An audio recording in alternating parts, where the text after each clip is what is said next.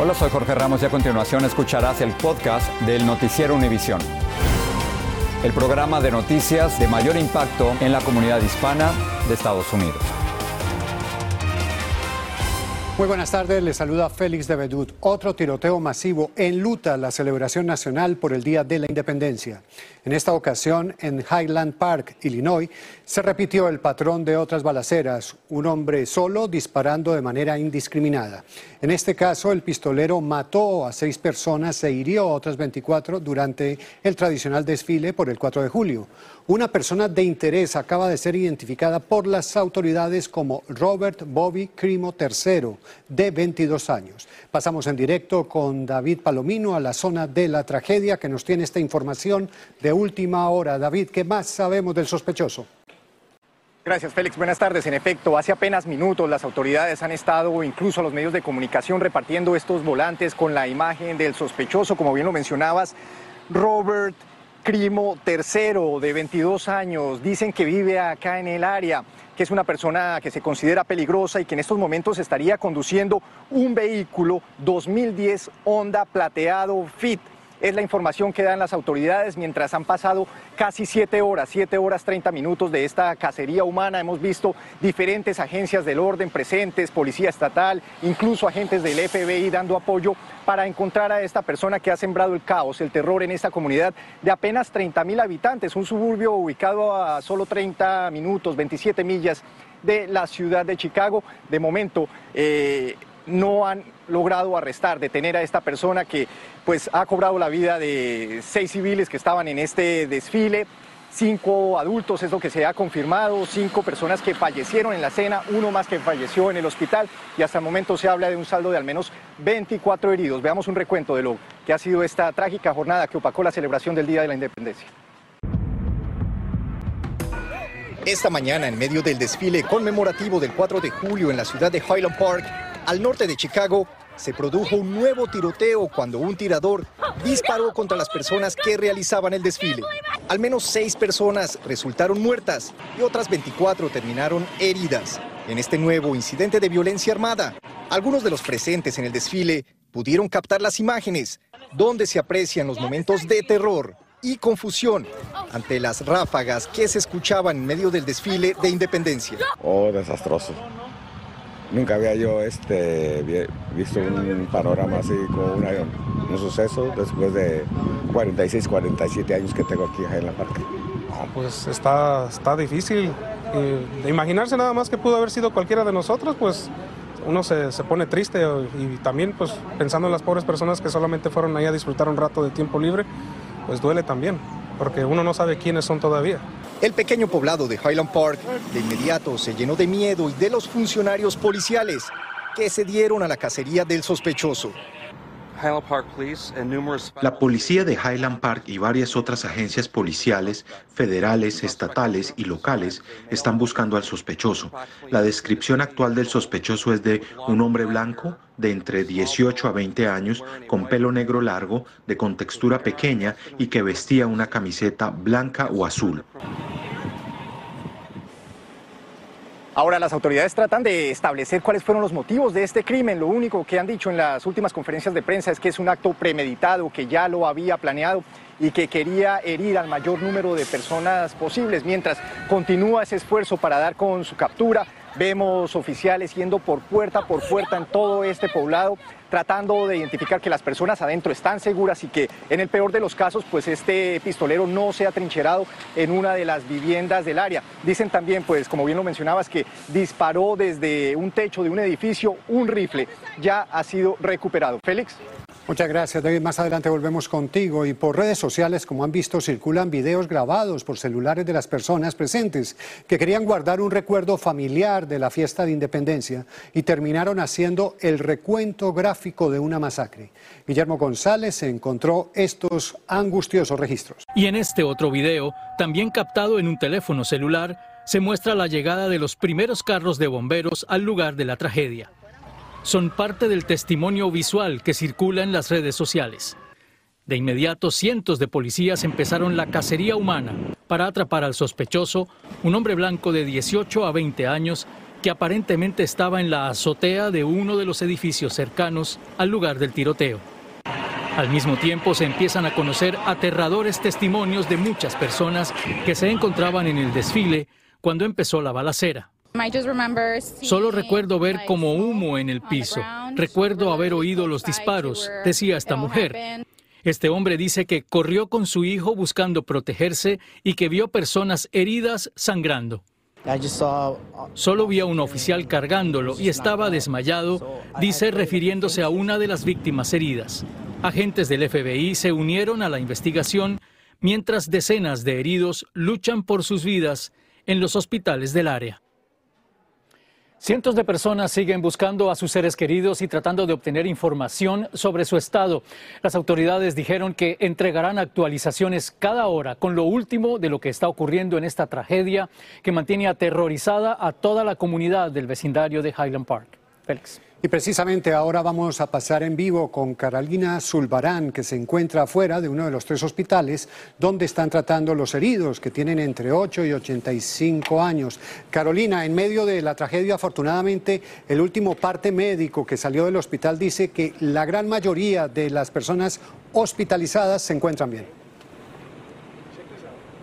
Así es, Félix. Buenas tardes para ti y para la audiencia. Nosotros nos encontramos en estos momentos en el Northwestern Highland Park Hospital. Estamos exactamente a tres minutos de donde ocurrieron los hechos. Aquí fueron trasladadas 26 personas, 10 en ambulancia y 16 personas fueron traídas en carros particulares. Les podemos comentar hasta ahora que el parte del personal médico que se acercó hasta acá, estuvimos largas horas esperando, nos han dicho que ellos tuvieron que activar un código amarillo porque por ser día 4 de abril, eh, 4 eh, de julio, día de la independencia, pues específicamente no tenían todo el personal. 40 personas estuvieron aquí eh, tratando de ayudar a estas personas que recibieron impactos de bala. Es decir, este hospital, el Highland Park, recibió 26 personas de las cuales 25 tenían heridas de bala. Han sido ya dadas de alta 19, dos niños han sido trasladados a otros hospitales y quería confirmar contigo, Félix, porque estábamos escuchando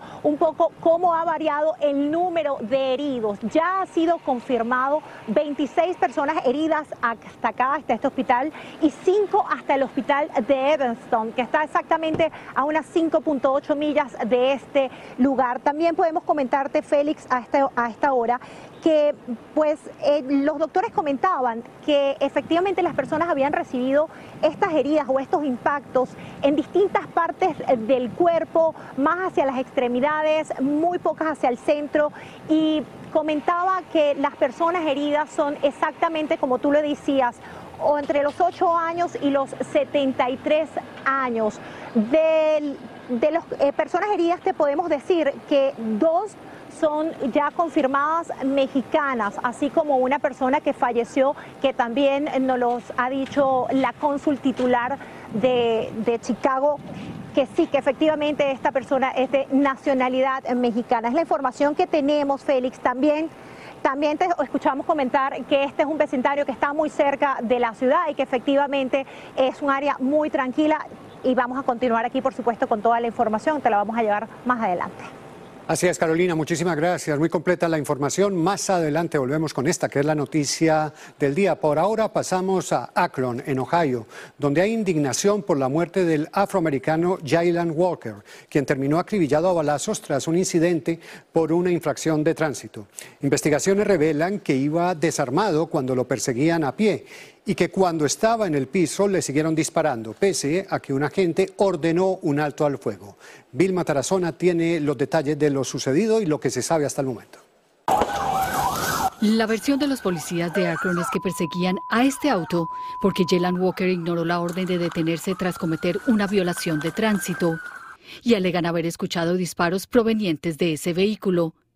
Minutos después, como muestran las cámaras de los policías, Walker subió al andén, bajó la velocidad, pero siguió andando mientras los policías le apuntaban y le pedían detenerse.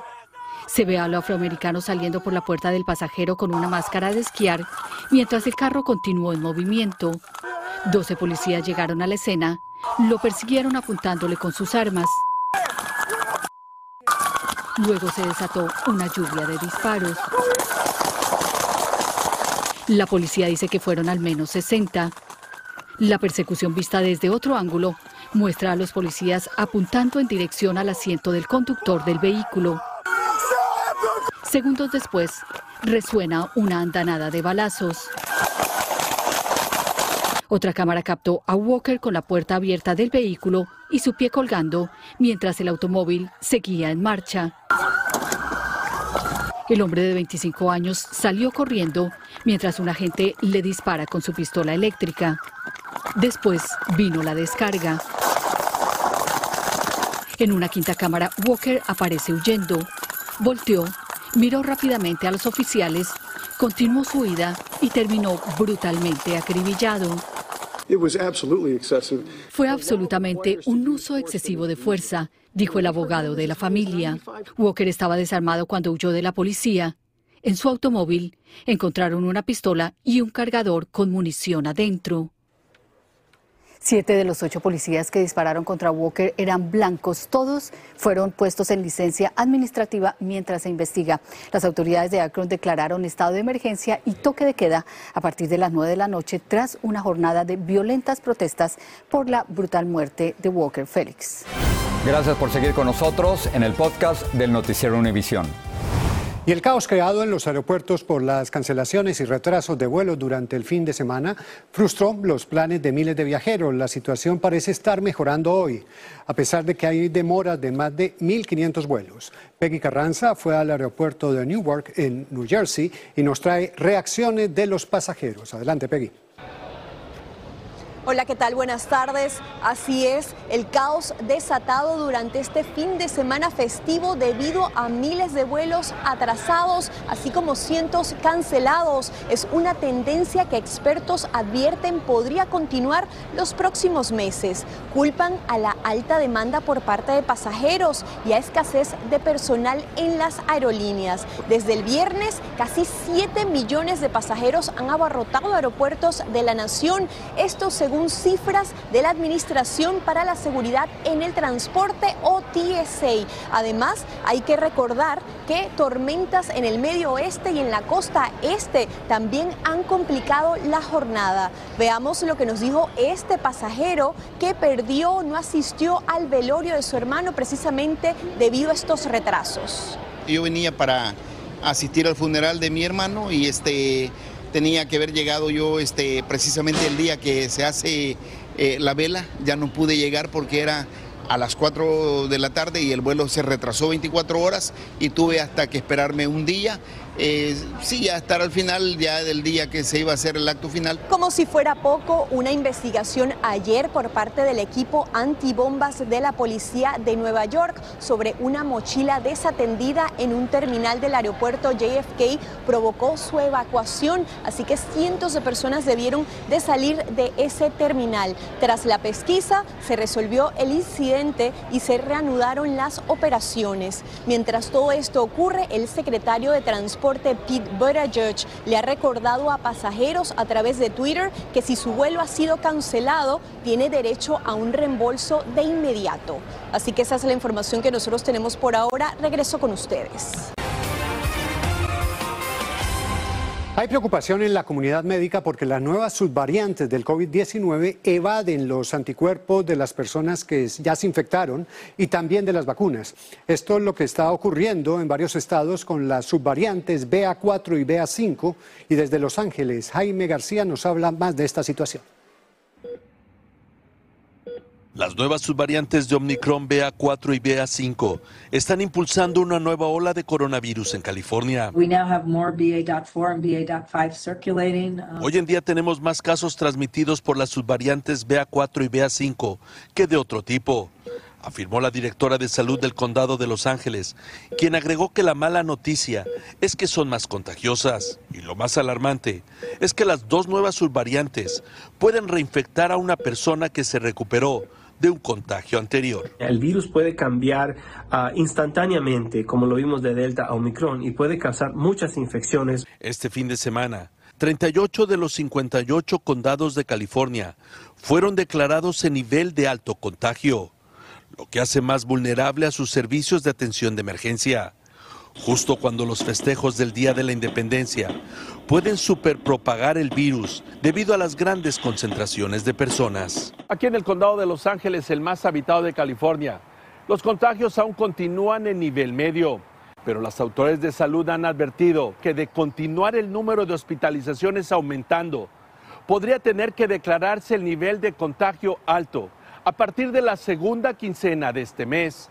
El resurgimiento de los casos de coronavirus en California viene como una decepción después de la disminución de los contagios entre marzo y mayo, así como también del número de hospitalizaciones, probablemente debido al empleo del tratamiento de Paxlovid. La medicina Paxlovid se debe de tomar lo más pronto posible después de haber tenido un examen positivo del COVID-19 y que no se pase de cinco días. Pero solo un médico puede recetarlo.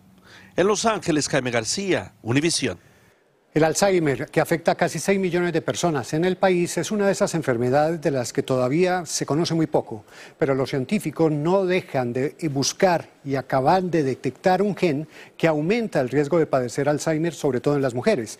Luis Mejid nos habla de este avance. Es una pregunta que la ciencia se viene haciendo desde hace tiempo. ¿Por qué las mujeres tienen más riesgo de contraer Alzheimer? Parte de la respuesta la puede tener un nuevo gen descubierto en un reciente estudio, un gen que en las mujeres está ligado a la enfermedad. Aunque todavía hace falta mucha más investigación y eso tomará tiempo, el hallazgo aumenta la esperanza de tratamientos en el futuro. Sobre los genes estamos entendiendo cada día más sobre ellos y muy importante, en un futuro vamos a poder realmente cambiarlos para poder eliminar los factores de riesgo del Alzheimer. Los autores del estudio, investigadores de la Universidad de Chicago y de la Universidad de Boston, dicen que los resultados muestran una de las asociaciones más fuertes que se ha encontrado hasta el momento entre el perfil genético y el riesgo de Alzheimer en las mujeres. Y dicen también que subrayan la importancia de buscar factores de riesgos específicos para cada sexo. El hallazgo es importante porque de casi 6 millones de personas con Alzheimer en el país, la gran mayoría, dos de cada tres, son mujeres. He trabajado con personas que tienen Alzheimer y a la, vez, a la vez demencia y es una enfermedad bastante seria. Leonor Flores le teme al Alzheimer. Hasta ahora en su familia nadie lo ha sufrido. Hasta el momento que yo sepa no, no ha habido nadie que no. Esa es una buena señal porque los genes son hereditarios. De todas formas, los médicos dicen que aún aquellas mujeres que los tienen pueden reducir su riesgo. La parte genética en este momento no la podemos cambiar, pero el hecho de poder tener una vida saludable, comer bien y muy importante, evitar el cigarro puede ser una gran diferencia para tener un cerebro sano hay mucho que un hombre o una mujer pueden hacer para reducir el riesgo de que el Alzheimer les robe las memorias, no importa cuál sea su edad. No teniendo los mejores genes, la enfermedad no tiene necesariamente que convertirse en su condena. En San Francisco, Luis Mejía, Univisión. Volvemos con la noticia del día. Continúa la búsqueda del pistolero que mató a seis personas e hirió a otras 24 durante el desfile del 4 de julio en Highland Park, Illinois. Vamos de nuevo en directo con David Palomino. David, ¿qué sabemos de última hora? ¿Qué más se sabe del sospechoso? Félix, hace apenas cinco minutos terminó la intervención del gobernador del estado de Illinois, J.B. Pritzker. Le hice la pregunta si había alguna actualización sobre el arresto del sospechoso. Dice que desafortunadamente de momento no, pero que no van a descansar hasta que se capture a esta persona y hasta que rinda cuentas ante la justicia que ya se comunicó con el presidente Biden para dirigir todos los recursos necesarios hacia esta comunidad. Vamos a nombrar de nuevo a esta persona que ha sido identificada como persona de interés, Robert y Crimo III, una persona de acá de la comunidad de Highland Park, lleva aproximadamente ocho horas prófugo y dicen las autoridades que conduce un vehículo Honda Fit color plateado 2010 con placas DM 80653. Ahora, pasan las horas y conocemos también más historias de esos sobrevivientes que hicieron hasta lo imposible, lo impensable para proteger, para salvar a sus familiares. Escuchemos muy inagradable, algo muy espantoso el hecho de, tener que, huir este, cargando a, mi hijo, a mi hermano y, tener que esconderlos en un bote de basura para después regresar a la cena y, buscar el, resto de mi familia fue algo muy espantoso. Eh, ahora, este, pues ahora tener que explicarle a nuestros hijos lo que, lo que vivió y, y pues gracias a Dios que pude poner a mi familia a salvo y regresar y, encontrar el resto de mi familia, pero al regresar fue una escena donde había gente eh, baleada, tirada en el suelo y, y este y pues ver, ver a un niño ser cargado por un policía herido fue la fue algo espantoso y que jamás me pude imaginar que pasaría en, mi comunidad. Bueno, continuamos muy pendientes a actualizaciones por parte de las autoridades. Por ahora es mi información en vivo. Félix, adelante con más en estudio. Muchas gracias, David. Y con ese testimonio impresionante terminamos, recordándole que esta noche seguiremos con toda la información en todas nuestras plataformas y en la edición nocturna. Los esperamos. Así termina el episodio de hoy del podcast del Noticiero Univisión. Como siempre, gracias por escucharnos.